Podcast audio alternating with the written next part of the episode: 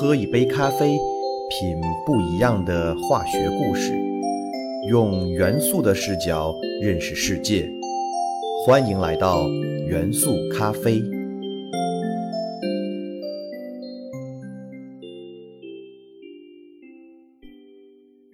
大家好，欢迎收听元素咖啡，我是你们的老朋友老胡。元素咖啡节目已经开播了整整三百七十六天了，虽然到目前为止只出了十五期节目，但是每期都是老胡认真准备、亲自备稿的结晶。老胡希望我们的节目期期都是精品。当然，在这个过程中也得到了很多朋友的支持，也让老胡在工作之余能够不断坚持这项事业。节目开播之初。老胡想把元素咖啡节目定位成让孩子感兴趣的故事会。随着节目的展开，每期内容都逐渐加深。没想到，更是吸引到了很多中小学生，甚至是对化学材料感兴趣的同龄人，让老胡不甚感动。不过，回头看来，老胡也确实承认自己在对孩子的吸引力这块确实缺乏人格魅力。而且节目不自觉的内容越做越深奥，想来想去，我找了一个办法，请一位对孩子有亲和力的姐姐来给孩子们讲讲趣味化学，内容好懂不深奥。当然，老胡也是每期内容亲自把关，保证期期精品。所以，元素咖啡推出了一档新的专辑《小小化学家》。邀请到了老胡学生时期的同桌莉莉姐姐给大家讲故事，希望能够通过这种方式弥补老胡缺乏孩子缘的短板，让元素咖啡节目更加完善，更加具有吸引力。当然，老胡还会继续围绕元素和材料做内容较为专业的元素咖啡节目，让更多喜欢化学和材料的朋友们能够在节目中有所收获。也让整个元素咖啡的内容形式和内容架构更加立体完整。好了，介绍完了新的小小化学家系列，我们言归正传。本期我们将要介绍的元素是地球上最耐用的金属——钛。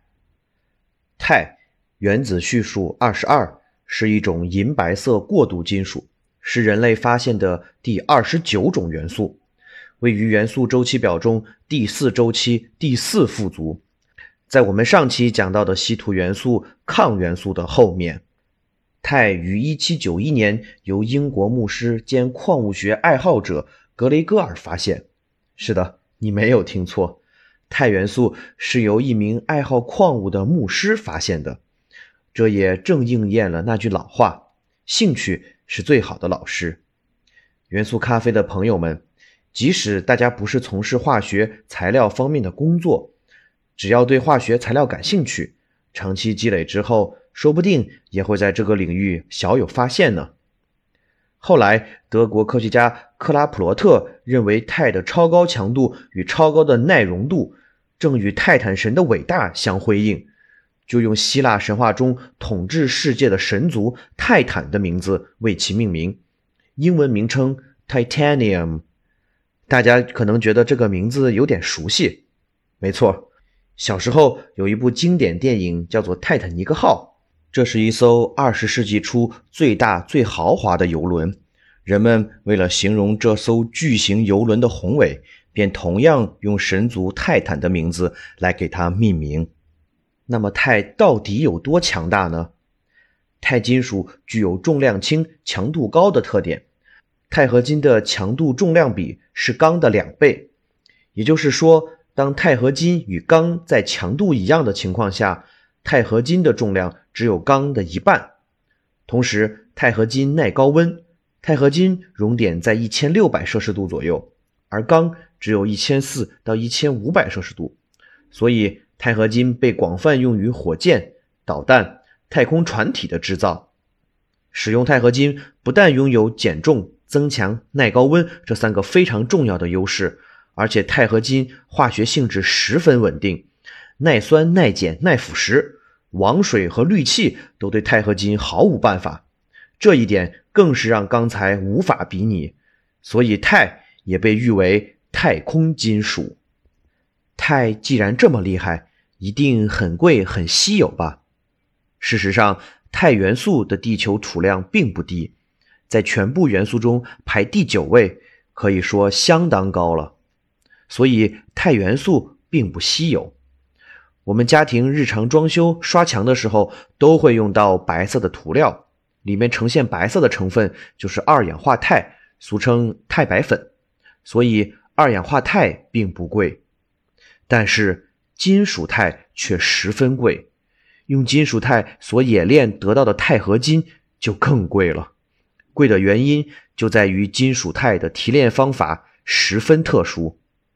钛的矿石主要有金红石和钛铁矿，金红石中二氧化钛的含量可以达到百分之九十六以上，所以金红石是提取钛金属最合适的原料。我们都知道，把金属氧化物还原成金属的工业化方法中，效果最好并且成本最低的方法就是使用碳还原金属氧化物。但可悲的是，二氧化钛与碳反应并不会被碳还原，而是碳自身发生了歧化反应，生成了一种高硬度的陶瓷金属碳化钛以及副产物二氧化碳。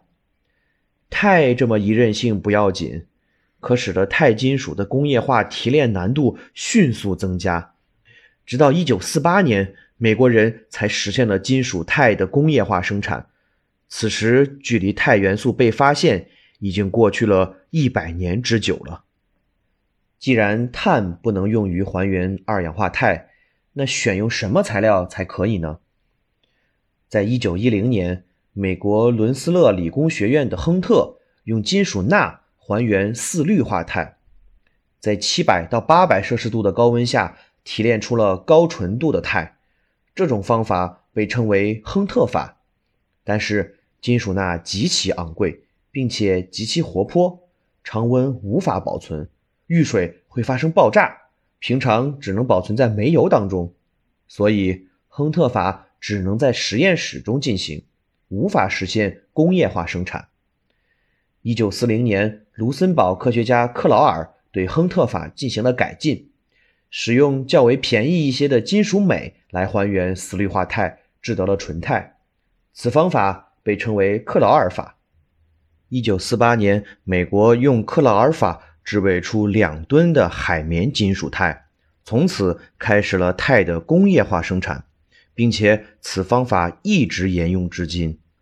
金属镁相对于金属钠来讲稳定许多，便宜一些，常温下可以保存。但是金属镁本身的生产成本也很高，所以造成金属钛的工业化提炼成本至今依然居高不下。说到钛金属产业，现在世界上最大的钛生产商是俄罗斯的艾维斯马公司。这家公司的全球市场占有率达到了百分之二十九，而在中国也有一个世界级的钛材料产业集群，那就是我的家乡陕西省宝鸡市。宝鸡市的钛材料产业集群是陕西省国家高技术产业基地，集科研、生产、加工、贸易和流通于一体，拥有企业四百多家，其中有五十多家。被认定为钛领域的高新技术企业，宝鸡的钛材加工装备、加工技术及生产能力均居全国第一，市场份额占全国的百分之八十以上，占世界份额的百分之二十以上，承担着中国百分之九十以上高端钛材产品的生产任务，所以宝鸡又被称为中国太古，中国的第一颗氢弹。第一艘核潜艇、神舟系列载人飞船、深海载人潜水器、天宫空间实验室、嫦娥月球探测器、C 九幺九大飞机、世界首座高温气冷堆核电站，都使用了宝鸡生产的关键性钛金属材料。我是一名宝鸡人，我感到由衷的自豪。由于钛金属如此重要，在整个冷战时期。钛一直被美国政府视为战略物资。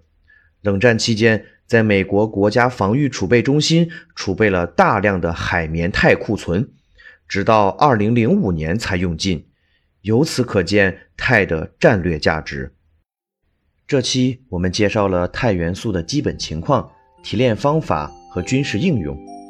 我们下期继续介绍更多钛元素在民用领域的有趣故事。元素咖啡之钛元素，我们下期继续，不见不散。